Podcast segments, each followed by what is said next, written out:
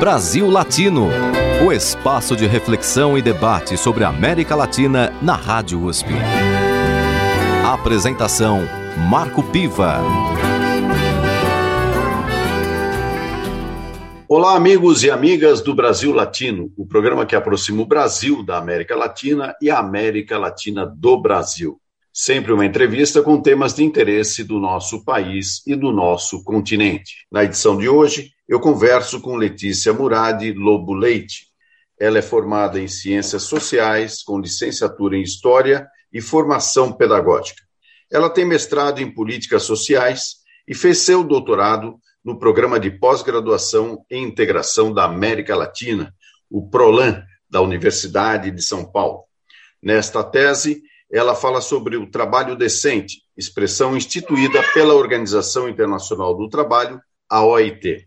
Atualmente é professora de História e Filosofia. Bem-vinda ao Brasil Latino, Letícia Murad Lobo Leite. Muito obrigada, Marco, pelo convite. Estou muito feliz de estar aqui com vocês. Vamos começar é, lembrando que o mês de maio é o mês do trabalho. Né? Você teve como base da sua tese o conceito de trabalho decente criado pela Organização Internacional do Trabalho. Você pode explicar melhor sobre esse conceito?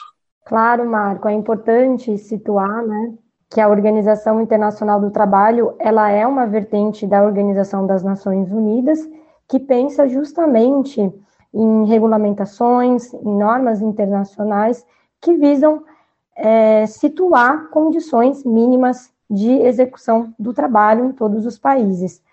A sigla dela é que nós chamamos de OIT, e a OIT instituiu o conceito de trabalho decente no ano de 1999. É fundamental é, entendermos que esse conceito ele vai nascer justamente de uma visão das péssimas condições de trabalho em que nesse período é, a OIT conseguiu visualizar, principalmente na América Latina. Então, nós conseguimos já é, ter essa consciência de que a América Latina ela vai apresentar condições precárias na década de 90, e isso vai levar com que a OIT pense um conceito de que fundamente regulamentações, legislações em cada país para preservar e para proteger os trabalhadores. Então esse conceito ele tem esse principal objetivo. Então ele tem quatro eixos estratégicos. O primeiro é difundir né, direitos fundamentais do trabalho, que são as legislações que protegem os trabalhadores, gerar empregos com igualdade de oportunidades, ampliar a proteção social e fortalecer o diálogo social, que é esse diálogo entre Estado, empregadores e trabalhadores. Então, os países eles têm como, como missão desenvolver políticas públicas que levem em consideração esses eixos estratégicos do conceito de trabalho decente. O, conceito foi criado, então, na década de 1990. Nós estamos em 2022, ou seja, quase 30 anos aí da criação desse conceito de trabalho decente, que teve uma importância e respondeu a uma necessidade, talvez, daquele momento das relações de trabalho no mundo. Vivemos atualmente profundas alterações no mundo do trabalho. O avanço da tecnologia e a própria forma de operação do sistema capitalista ele tem resultado na extinção de algumas profissões e no surgimento de outras. Como garantir o trabalho decente quando, em muitos países, a legislação trabalhista já não garante, às vezes, nem mesmo os mínimos direitos do trabalhador? É uma pergunta extremamente complexa. Quando eu comecei a estudar esse conceito no mestrado, a minha grande questão é era se há como desenvolvermos um trabalho decente dentro de um sistema capitalista de produção. É, de acordo com uma, a sua vertente ideológica e através da sua análise, há, há que se pensar que é extremamente paradoxo, numa relação capital e trabalho, você conseguir preservar condições é, de proteção ao trabalhador. Mesmo assim, a OIT ela tem uma visão em que é possível, sim, através desse diálogo entre empresa e sindicato, e o Estado como mediador, buscar um caminho em que tanto as empresas consigam se desenvolver economicamente, tanto os trabalhadores consigam preservar os seus direitos. Acontece que, como você disse, as próprias relações de trabalho, as categorias principais de trabalho, elas vêm se alterando com o desenvolvimento econômico. Então, hoje nós temos um crescimento do mercado informal, nós temos os aplicativos que se ampliaram, principalmente num período de pandemia, em que a relação de trabalho ela não é formalizada, então não há vínculo.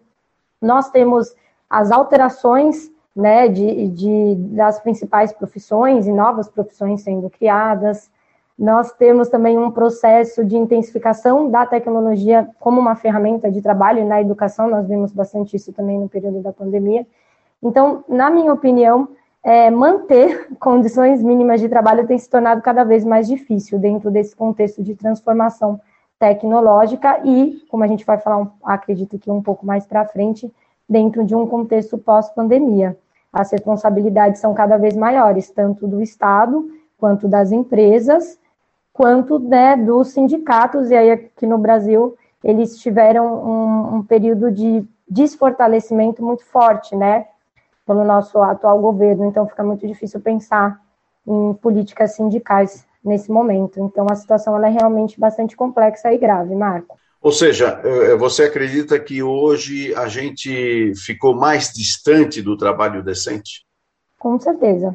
Estamos mais distantes, os desafios eles são maiores e precisaremos repensar formas de representatividade dos trabalhadores dentro dos espaços de legislação e política pública é preciso repensar os sindicatos, fortalecer e até transformá-los. É preciso também pensar que hoje um empregador ele já não é mais dono de uma grande empresa, pelo contrário, né? A grande parcela de, de empreendedores são microempreendedores aqui no Brasil, e isso tem se acentuado com o desenvolvimento da tecnologia e dos próprios aplicativos. Então, é realmente todas essas categorias dos principais sujeitos no trabalho precisam ser repensadas e reformuladas. Nós temos aí, nesse panorama atual, é, uma situação que você mesmo mencionou agora, mas eu quero voltar a esse assunto, a respeito do papel dos sindicatos, né? Por conta até da extinção do imposto sindical e de uma série de modificações na legislação trabalhista, que leva é, à precarização do trabalho, é, muita gente hoje não vê nos sindicatos é, uma instituição que possa contribuir é, para, a sua, para a sua defesa ou a defesa dos seus interesses. Você vê alguma perspectiva para os sindicatos? Eu estou falando, inclusive, sindicatos, e muitas vezes a gente esquece disso. Sindicatos não são só dos trabalhadores, também existe o sindicato das empresas. Não é? Então, qual é o futuro do sindicalismo no Brasil, na sua opinião? Olha, essa também é outra pergunta complexa, você está bem né? com as perguntas. Olha, Marco, é, primeiro é importante a gente relembrar que a maneira como o sindicato se organiza no Brasil, ela não é a mesma com que os sindicatos se organizam em outros países da América Latina. Então, por exemplo, o Chile, que é o país que eu estudei na minha tese, ele não tem, por exemplo, a questão da unicidade sindical. Você pode ter mais de um sindicato por categoria profissional. Então, aqui no Brasil, a nossa estrutura ela foi institucionalizada por Getúlio Vargas, né? Principalmente quando ele vai vincular os sindicatos ao Ministério do Trabalho, que, por exemplo, hoje já não existe mais, através desse imposto sindical obrigatório. Então, esse imposto ele já é criado num sentido de controlar os sindicatos, né? Do Estado controlar os sindicatos e, ao mesmo tempo, é, promover essa relação de diálogo social entre os sindicatos, tanto do patronal quanto dos trabalhadores, com o diálogo com o Estado na formulação das políticas públicas. Então, essa é a estrutura que o Brasil ele, ele se apoiou durante anos nas conferências de trabalho, nos comitês de trabalhos municipais, estaduais e federais, onde as políticas públicas elas sempre foram discutidas e aprovadas. Acontece que já há um tempo, e aí nós podemos colocar de 20 anos para cá, esse processo de identificação da população como sindicato, tanto patronal, como você bem mencionou, quanto dos trabalhadores, ela vem diminuindo. E isso envolve uma série de fatores. Mas, com certeza, a extinção do imposto obrigatório, da maneira como ela foi realizada, ela prejudicou imensamente o sindicato de modo geral, e, na minha opinião, de uma forma proposital, é, ideológica, de não deixar com que essas estruturas se preparassem para que elas pudessem realmente ter um impacto menor e que elas não ficassem tão desestruturadas como ficaram. Então, grande parte de sindicatos menores fecharam. É, precisamos entender que o Brasil ele tem dimensões né, geográficas e de condições econômicas e sociais extremamente diversas. é, já era muito difícil você conseguir manter né, pequenos sindicatos, pequenas comissões em municípios mais afastados da região do Brasil, e com a retirada desse imposto, isso ficou cada vez mais difícil. Então, hoje, essa representatividade ela está muito em crise, né, cada vez mais em crise, e, e realmente, com as reformas né, da legislação trabalhista, tudo isso foi piorando, tanto no sentido das condições do dia a dia, do cotidiano do trabalhador, quanto nas formas dele se representar, né, através das categorias de classe. E para os empregadores isso também prejudicou, de certa forma, mas é, é claro que nessa relação capital e trabalho, a força, né, a, ela é sempre maior do lado do empregador do que do trabalhador.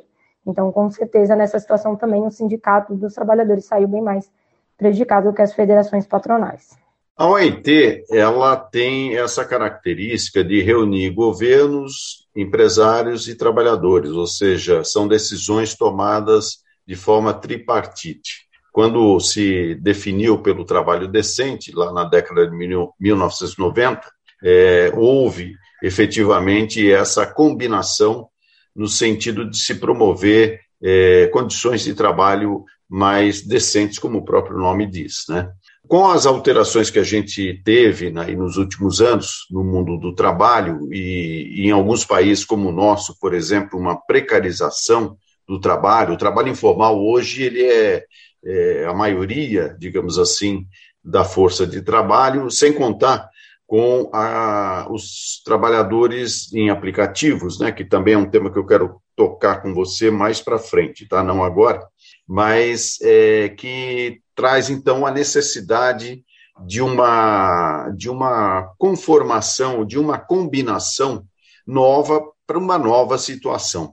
Nesse sentido, Letícia, você acredita que o empresariado brasileiro ele tem uma capacidade, é, eu diria até intelectual, para entender a movimentação do capitalismo, na forma como ele está operando, para se chegar a acordos que possam beneficiar todas as partes?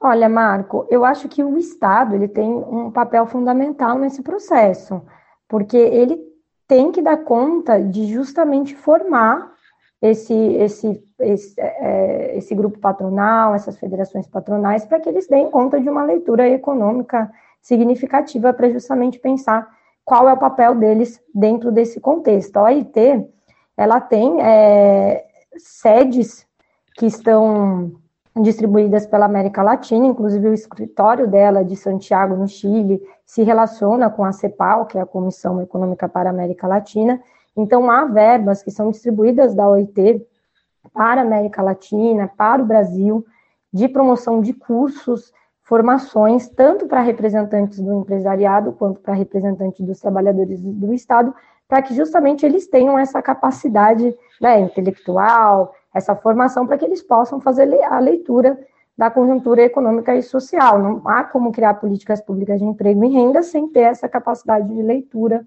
justamente. Mas o que nós vimos é uma precarização também de todo esse processo, tudo depende da abertura e do governo federal, do governo estadual. O Brasil, é, o meu período de estudo da tese foi de 2006 a 2016, então eu estudei justamente o período do governo Lula e um pedaço do governo Dilma. Nesse, nesse período, nós tínhamos conferências municipais de emprego e renda, conferências estaduais, uma conferência nacional, então, eram espaços formativos de debate em que se encontravam os representantes patronais e dos trabalhadores justamente para se confrontar, para trocar ideia, para debater, discutir também, faz parte dessa relação capital e trabalho. E hoje nós não temos mais esses espaços institucionalizados, as formações também é, vejo que caíram bastante, e tudo isso nos mostra a importância e o papel do Estado. Então, quando nós temos governos que não incentivam esse processo, essa precariedade intelectual dos empregadores, essa precariedade dos espaços de diálogos tripartites, ela piora, né? E essa é a nossa situação atual. São poucos espaços e os que existem, realmente a precariedade ela está cada vez maior por falta de apoio do governo federal, do, dos governos estaduais, de modo geral. No Brasil Latino de hoje, eu converso com Letícia Murad Lobo Leite, ela fez doutorado no programa de pós-graduação e integração da América Latina da Universidade de São Paulo e atualmente é professora de História e Filosofia. Mora belíssimamente em São Sebastião, litoral norte de São Paulo, de onde ela disse que não quer sair. Bom, com razão, né, Letícia? Mas antes de a gente ir para o nosso intervalo, eu gostaria que você sugerisse uma canção para os nossos ouvintes. Olha, qual eu vou começar? Vou pedir então, já que depois acredito que a gente vai falar um pouquinho mais sobre Chile, sobre a tese, vou indicar então a Violeta Parra com La Carta. Brasil Latino. Me mandaron una carta por el correo temprano. En esa carta me dicen que cayó preso mi hermano. Y sin lástima con grillo por la calle lo arrastraron,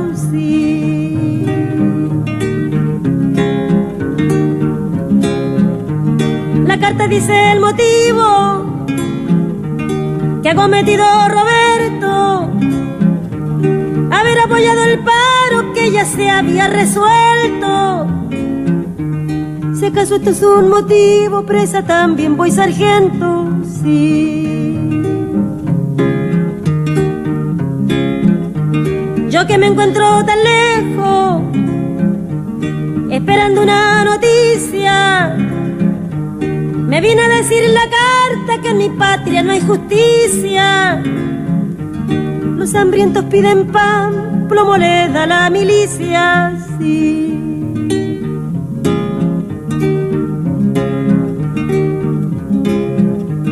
De esta manera pomposa, quieren conservar su asiento. Los de abanico y de frac sin tener merecimiento van y vienen de la iglesia y olvidan los mandamientos, sí.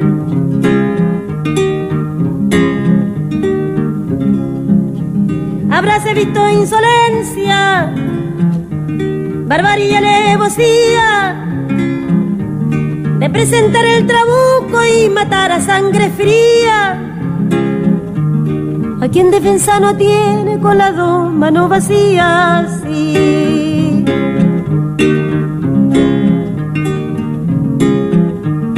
La carta que he recibido me pide contestación. Yo pido que se propale por toda la población. Que el león es un sanguinario en toda generación, sí.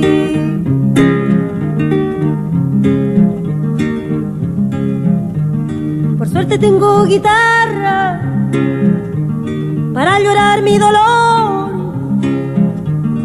También tengo nueve hermanos fuera del que se engrilló. Los nueve son comunistas con el favor de mi Dios. Sí.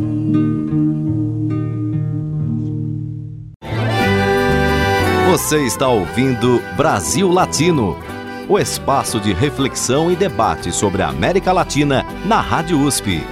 A apresentação Marco Piva. E voltamos com Brasil Latino, o programa que aproxima o Brasil da América Latina e a América Latina do Brasil. Toda segunda-feira você acompanha uma entrevista com temas de interesse do nosso país e do nosso continente. Na edição de hoje, eu converso com Letícia Murad Lobo Leite, formada em Ciências Sociais, com licenciatura em História e Formação Pedagógica. Ela fez mestrado em Políticas Sociais e doutorado com a tese sobre o trabalho decente, conceito criado pela Organização Internacional do Trabalho, a OIT. Atualmente, ela é professora de História e Filosofia no ensino fundamental e no ensino superior em São Sebastião, litoral norte de São Paulo.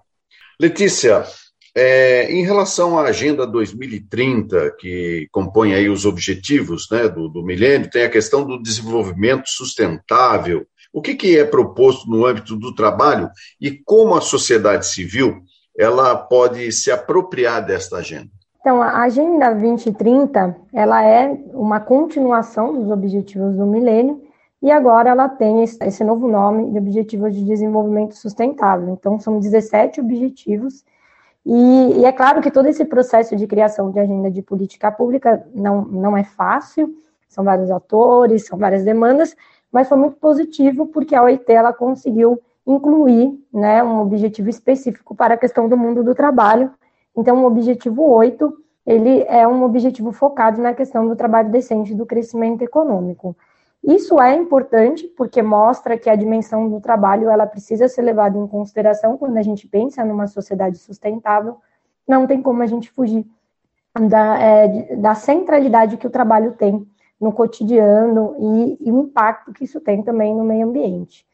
Dito isso, é, há uma, uma, grande força né, da ONU, da Unesco, da própria OIT, de inclusão dessa agenda Inclusive, elas falam, essa agenda não é da ONU, né? Essa agenda é uma agenda de todos. Então, há é, essa força-tarefa para que ela seja incluída nas políticas públicas, nas ações do Estado. Tem algumas empresas que têm a área da responsabilidade social bem desenvolvida, então é, há uma participação, né, um grupo de empresas que pensam em como implementar esses 17 objetivos dentro da, das suas áreas, dentro do seu cotidiano. Os sindicatos também estão se apropriando dessa pauta, as escolas estão se apropriando dessa pauta. Então, na verdade, o grande desafio é tornar essa agenda mais próxima das pessoas, da sociedade civil como um todo, e a gente pensar de que maneira podemos contribuir. É claro que é, a minha opinião é que, claro, é, podemos contribuir divulgando, fazendo as nossas contribuições individuais e coletivas, mas a grande demanda ela é estrutural, né? Ela precisa realmente de políticas públicas amplas que de fato pensem de que maneira a gente pode conciliar o capitalismo com o desenvolvimento sustentável em todas as áreas. Nós estamos passando ainda por um período muito sério de pandemia, né, que tem afetado severamente a economia eh, de muitos países em nível mundial, talvez o mundo inteiro. Né? Em alguns países, como o Brasil, as consequências da pandemia elas foram bastante fortes, muito cruéis, eu diria até, porque o nosso país registra o segundo maior índice de mortes pela Covid-19. O Brasil só perde para os Estados Unidos, que teve mais de um milhão de mortos, e aqui no Brasil ainda a contabilidade está girando, é, já estamos aí com mais de 660 mil mortos, não é? Mas o que a pandemia significou para o mundo do trabalho na América Latina, Letícia? Olha, Marco, é, a pandemia ela vai acentuar uma série de critérios, uma série de características que já existiam. Então, não tem como a gente dizer que a pandemia é que, é que vai levar a uma precarização do mundo tra do trabalho.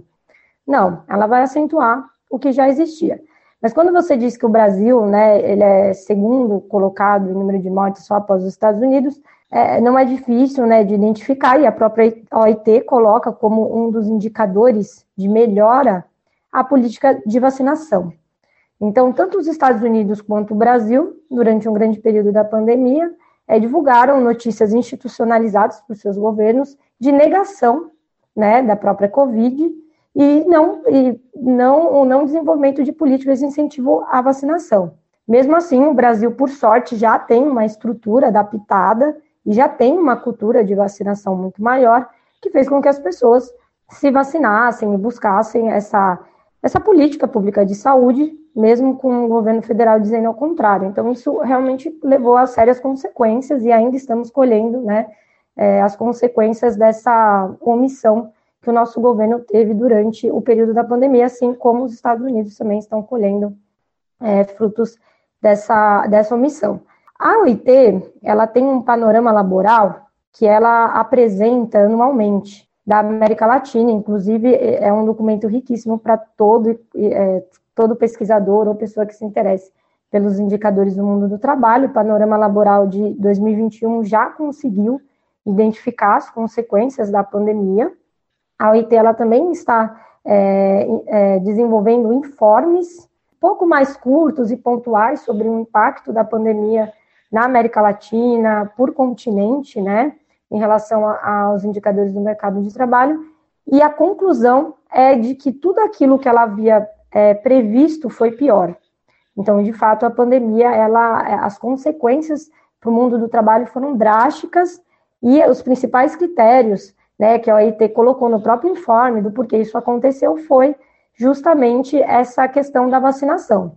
Então, países que tiveram uma, uma campanha de vacinação maior conseguiram retomar as suas atividades com mais tranquilidade e o próprio movimento econômico conseguiu se recuperar mais rápido.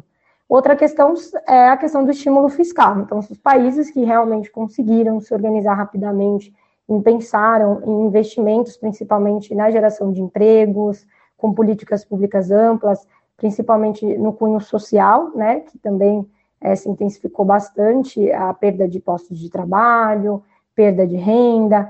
Esses países conseguiram se desenvolver mais rápido, mas o que tem se verificado de modo geral é que vão demorar anos para que a gente consiga retomar os indicadores que os países da América Latina e de outros continentes de modo geral tinham no período pré-pandemia.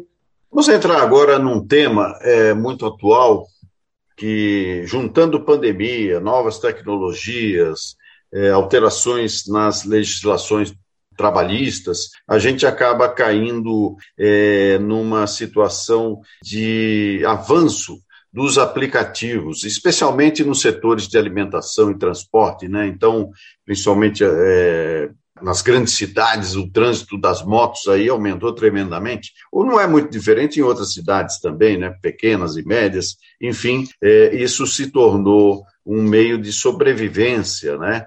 Do, através do trabalho por aplicativos. É, cresceu uma demanda, naturalmente você tem essa oferta é, de trabalho via aplicativos. Mas a gente sabe que um trabalhador é, de aplicativo, ele praticamente está por conta e risco.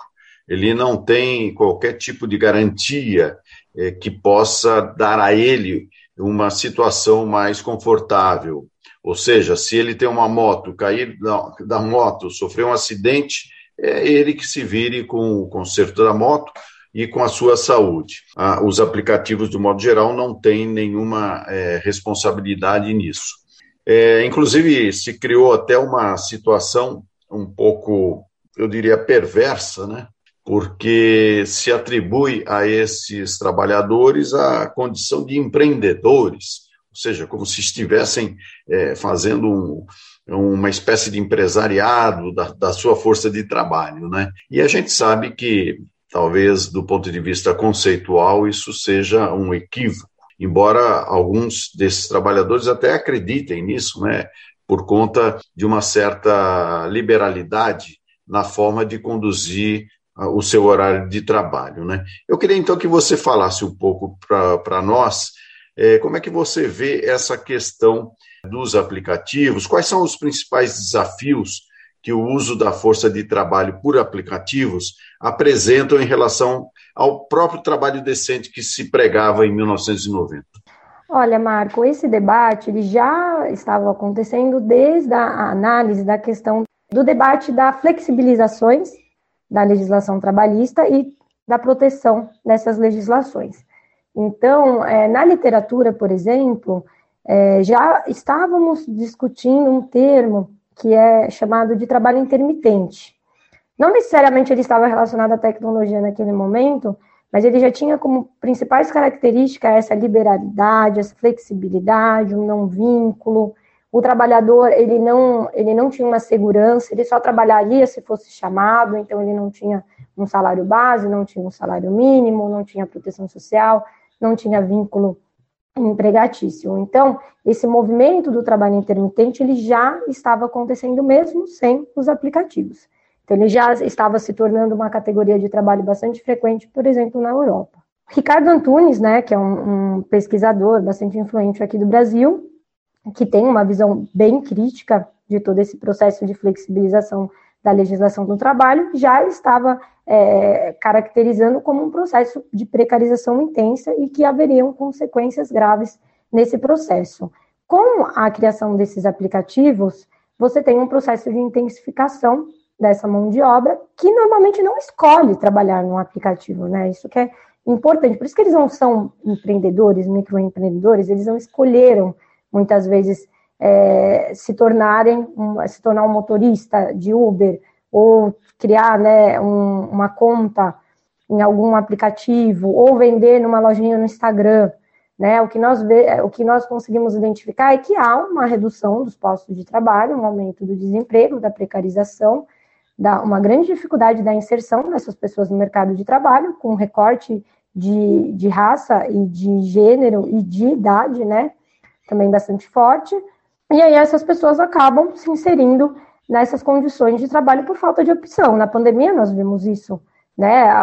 O, desemprego aumentou, as pessoas passaram, não tinham condições de se sustentar e correram para os aplicativos que eram uma oportunidade perversa, porque de fato, né, não são microempreendedores, triste quando se veem como tal, é um processo de alienação contemporâneo, e muito perverso porque não há uma preocupação do Estado em é, melhorar essas condições de trabalho, em criar uma regulamentação efetiva.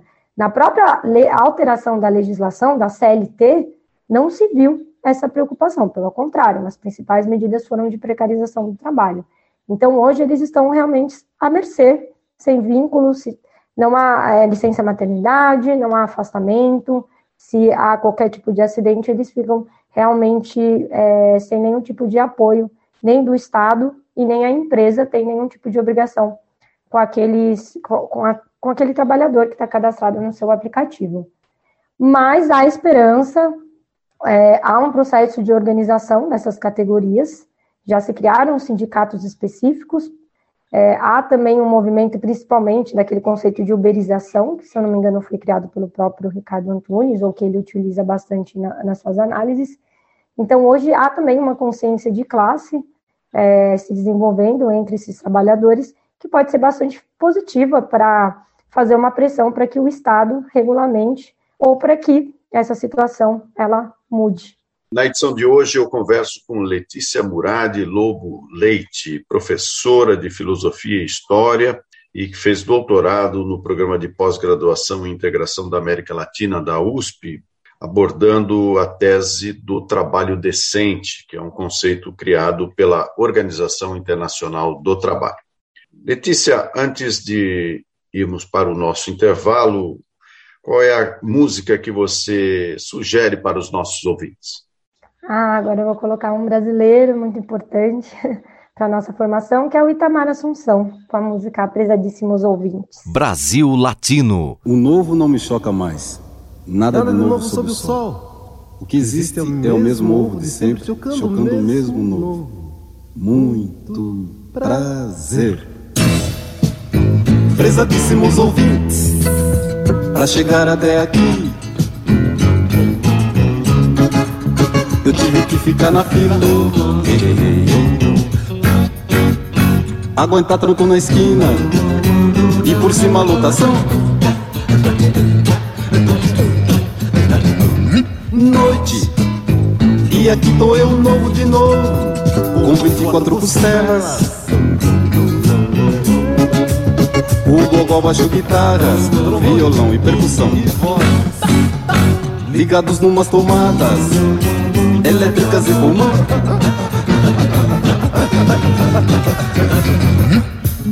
Já cantei num galinheiro Cantei numa procissão Cantei em ponto de terreiro Agora eu quero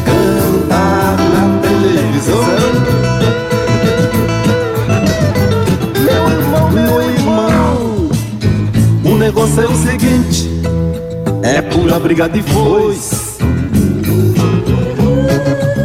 Um jogo de burro empurra, breca, duro pra rua. Faca um tiro, chute murro E chama mãe de palavrão Sorte não haver o que segure som. Senhoras e senhores, mas quem é que me garante? Hein? Quem é que me garante? Que mesmo esses microfones sempre, funcionarão, sempre funcionarão. Microfones, microfones jamais falharão. Hein? Vai saber, vai saber. Cantei tal qual sereste, sentimental eu sou. Cantei paixão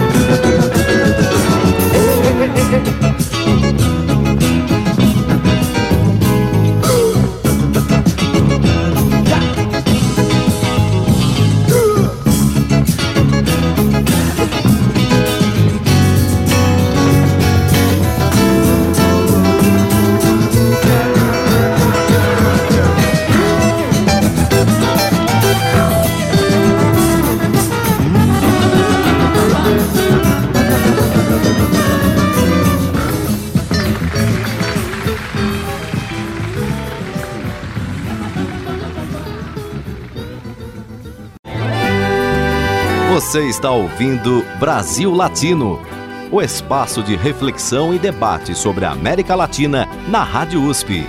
A apresentação Marco Piva. E voltamos com Brasil Latino, o programa que aproxima o Brasil da América Latina e a América Latina do Brasil. Sempre um tema de interesse do nosso país e do nosso continente. Na edição de hoje, converso com Letícia Murad Lobo Leite, professora de História e Filosofia, que fez doutorado no programa de pós-graduação em integração da América Latina, da USP, com a tese sobre o trabalho decente da OIT, a Organização Internacional do Trabalho. É, ela analisou o período de 2006 a 2016, sendo que de 2016 para cá, Letícia, muita coisa também mudou. Não é? Então eu queria que você falasse um pouco Pegando como base a sua tese, que terminou em 2016 como período de pesquisa, o que, que na sua opinião, mudou de lá para 2022? Bom, primeiramente, eu só gostaria de situar que o PROLAN, né, ele foi muito importante para a minha formação, porque aqui no Brasil, é, uma graduação, por exemplo, de ciências sociais, é, eu não tive muita abertura a autores, e ao próprio processo histórico da América Latina. Então, quando eu entrei no Prolan, isso foi uma grande novidade para mim, isso foi muito importante. A escolha do Chile e do Brasil foi justamente em decorrência do processo antagônico em questão econômica e política, né? O, o Chile já é um país com é, um processo de desenvolvimento econômico liberal, um dos primeiros países da América Latina, né, a adotar políticas liberais, e o Brasil ele é um país em que a CLT ficou muitos anos intacta, né? Então você já tem um tinha, né, um processo de protecionismo um pouco maior, mas no decorrer da minha tese a, estava justamente é, o Brasil estava passando pelo processo de alteração da CLT e eu conversei com a professora Katia Mali, um abraço para ela que teve muita paciência e me auxiliou bastante nesse processo. Ela me disse: olha, Letícia, acho melhor a gente não entrar nessa parte porque senão é, é um processo que tá, se está iniciando e ainda não conseguimos fazer uma análise adequada. Vamos parar aqui. Então, eu diria que precisaria fazer uma outra tese tudo de novo, só para pegar de 2016 a 2021, porque aí você tem um processo de alteração da CLT, você tem a, as alterações dos sindicatos, você tem um governo, né, uma mudança de posicionamento político extremamente distoante, né? Quando você pega um governo Dilma, você passa pelo governo Temer e aí você chega num governo Bolsonaro, o impacto que isso teve para o mundo do trabalho e para as condições sociais da população de modo geral foram foi, foi muito drástico.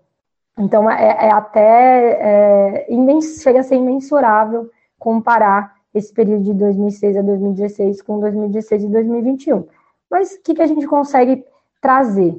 Bom, na questão do Chile, aí sim, uma coisa positiva. É, na época, é, o Chile ele ficou muitos anos com a sua constituição intacta e a constituição que foi é, instituída no período da ditadura. E hoje o Chile ele está num processo de criação e institucionalização de uma nova constituição, essa sim construída de forma democrática. O Chile está com um presidente, um jovem progressista, né, que é o Gabriel Boric. Então, o Chile ele está também num outro contexto, inverso do que estamos aqui no Brasil, mas num processo de crescimento, de inclusão das pautas do trabalho, de inclusão, né, de justamente desse diálogo entre empregadores e trabalhadores, muito mais efetivo do que ele estava no período da Bachelet e com certeza é, muito menor do que ele esteve em outros períodos, em outros governos anteriores. Então, no caso, hoje eu gostaria com certeza de fazer uma análise de como que está essa situação do trabalho no Chile com esse novo presidente, o Gabriel, porque tenho certeza que é, novas questões é, apareceriam e alguns avanços seriam positivos nesse processo de alteração da Constituição. No Brasil, ao contrário, acredito que conseguiríamos ter mais evidências e indicadores de um processo de retrocesso tanto em relação à política pública de emprego e renda, extinção do Ministério do Trabalho, alterações da CLT, né, uma relação de diálogo inexistente com os sindicatos, é, políticas públicas sem nenhum tipo de investimento, consequências extremamente graves para a população de modo geral. Então, acredito que de uma leitura mais genérica e rápida, seriam essas as considerações em relação a Brasil e Chile, do ponto de vista atual. Se a gente é, for um pouquinho mais além e pensar hoje a América Latina, você vê algum país que está conseguindo, de alguma forma, trabalhar essa questão nova, que é consequência direta da forma de operação do próprio sistema capitalista? Você vê algum país que tem é, uma, uma condição de, de perceber esses desafios e, e oferecer respostas? Olha, é que esses, esses desafios eles se tornaram cada vez mais complexos pós-pandemia. Eu acho que talvez se nós não tivéssemos a pandemia, é, teríamos algumas conjunturas políticas melhores no sentido da questão dos indicadores no mercado de trabalho. É que, de fato, a pandemia interferiu muito né, no mundo do trabalho. Mas eu é, gosto muito da maneira como está sendo desenvolvido as políticas de trabalho, por exemplo, no México, né? É, o presidente é o Andrés Manuel Obrador. López Obrador. Isso, Manuel López Obrador. Então, tenho acompanhado, inclusive é, lendo alguns artigos, e de fato ele, ele vem é, construindo uma relação de fortalecimento dos sindicatos, pensando num processo de mais proteção aos trabalhadores de forma legal, né, criando legislações para tal, mas no, no, México tem algumas questões que são tão complexas como as que temos também em outros países, então é um processo lento. Mas acho que México e Chile vão, de fato, apresentar assim, avanços interessantes nesses processos e outros, e outros países, acredito que também a, a, estamos, alguns é, terão eleições próximas, como nós, né? Então, eu acho que vai ser um, um momento de transformação bastante positivo. Não sei o que acontecerá ainda aqui no Brasil, mas ah, acredito que daqui uns dois anos conseguiremos mensurar melhor, né? Porque é, os países conseguirão dar conta um pouco da, da situação de agravamento que a pandemia trouxe para o mercado de trabalho. Mas depende muito, é claro, do governo, do Estado. Eu acho que aí, aí sim, eles é que têm esse papel fundamental de pensar políticas públicas de proteção aos trabalhadores. Você atualmente mora numa cidade é, litorânea, que depende aí muito do petróleo, né? Porque aí tem a Petrobras com uma base de operação importante e é uma situação também onde você tem é, o turismo, enfim, algumas atividades que dão sustentação econômica para a cidade. Certamente, nesse período mais grave da pandemia, a situação ficou mais complicada, é, mas agora, enfim, aparentemente há uma, uma retomada da atividade econômica. Né? Se a gente fizesse uma comparação, e aí você está diretamente na cidade, trabalhando, você conhece é, o São Sebastião, que é uma cidade, digamos assim, de um porte pequeno para médio, alguma coisa assim, né? Como é que você percebe essa participação da sociedade é, no mundo do trabalho, levando em conta que, por ser uma cidade turística também, em grande parte, é, são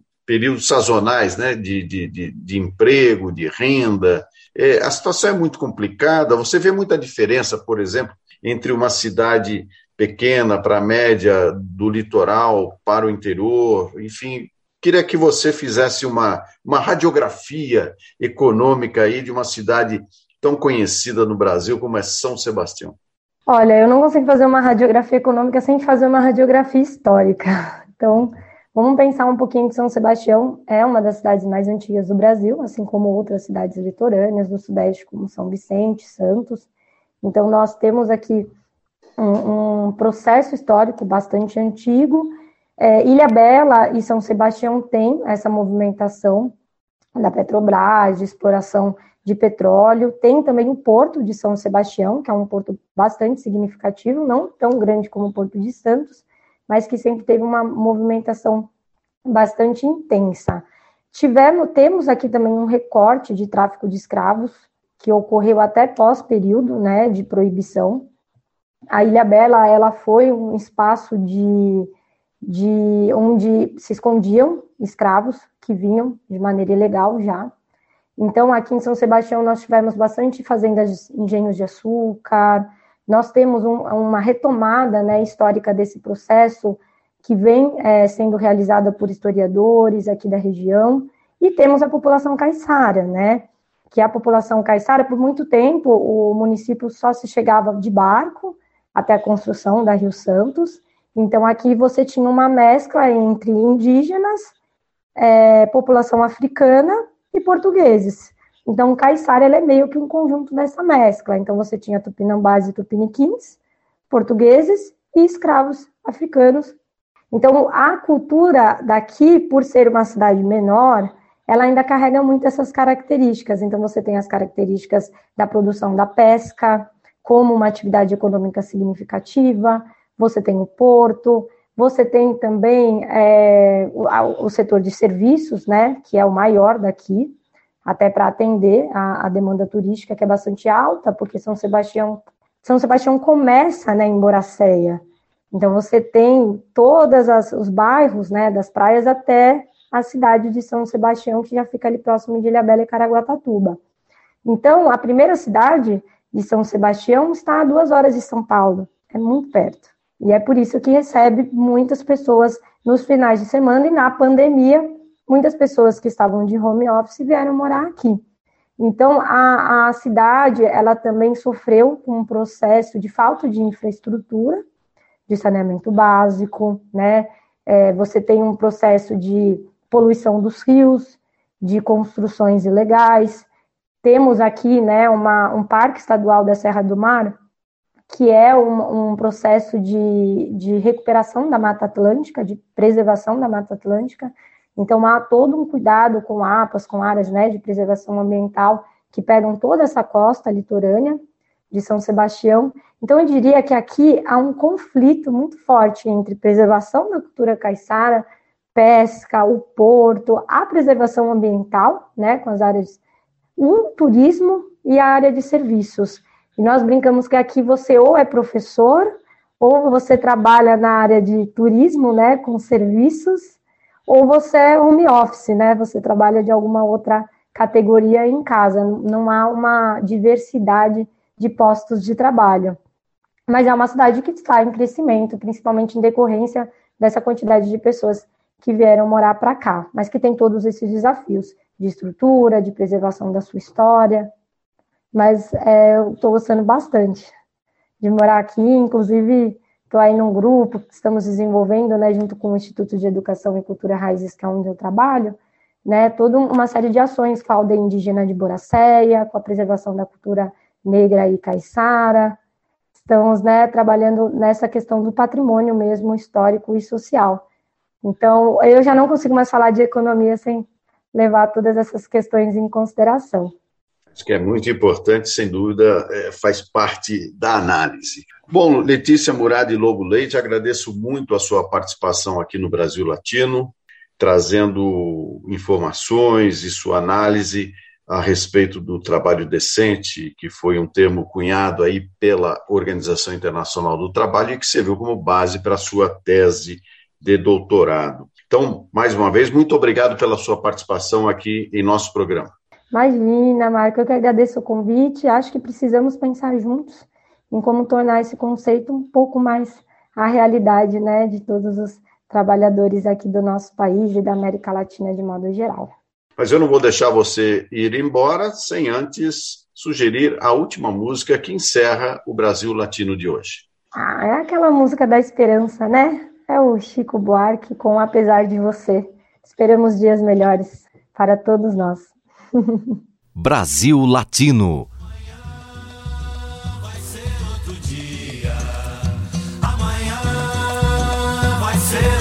dia. Amanhã vai ser outro dia. Hoje você é quem manda, falou, tá falado, não tem discussão, não. A minha gente hoje anda falando de lado e olhando pro chão. Viu você que inventou esse estado, inventou de inventar toda a escuridão. Você que inventou o pecado, esqueceu-se de inventar o perdão.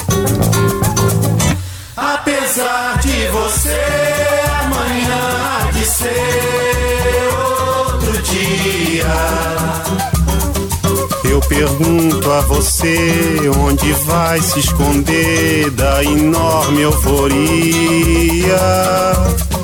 Como vai proibir quando o galo insistir em cantar? Água nova brotando e a gente se amando sem parar. Quando chegar o momento, esse meu sofrimento, vou cobrar com juros, juro Todo esse amor reprimido, esse grito contido, este samba no escuro.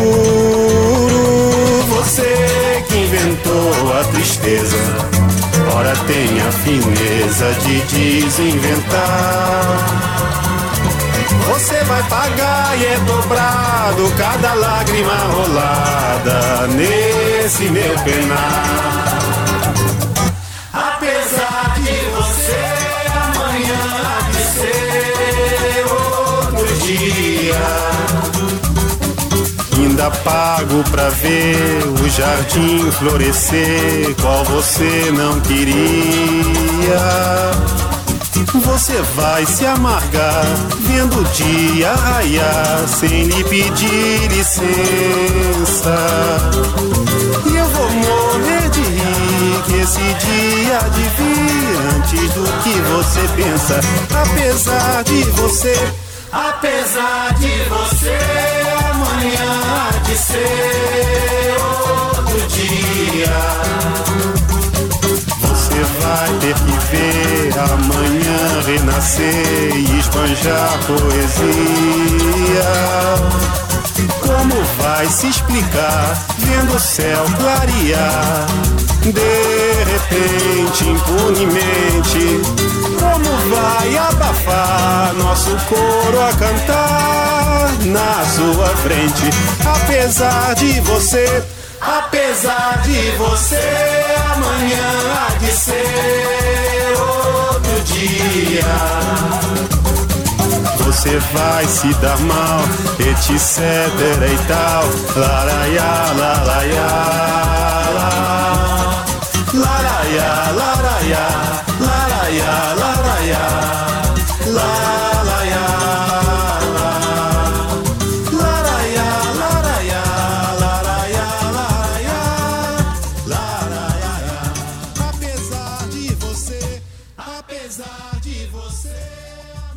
Terminamos por aqui mais uma edição do Brasil Latino, que vai ao ar toda segunda-feira, às 5 da tarde, pela Rádio USP FM 93,7 São Paulo e 107,9 em Ribeirão Preto. Nosso programa tem a produção de áudio de Benê Ribeiro, produção de Alexandre Veiga, assistente de produção Ítalo Piva e curadoria musical Carlinhos Antunes. Você pode ouvir todas as edições do Brasil Latino em formato de podcast em soundcloud.com brlatino e também nas principais plataformas de áudio. Acompanhe conteúdos exclusivos na nossa página no Facebook. Basta procurar por Brasil Latino. E se quiser falar com a gente, escreva para ouvinte@usp.br, repetindo ouvinte@usp.br. O Brasil Latino fica por aqui e eu espero sua audiência em nossa próxima edição. Um abraço latino-americano e até lá. Você ouviu Brasil Latino, o espaço de reflexão e debate sobre a América Latina na Rádio USP. Apresentação Marco Piva.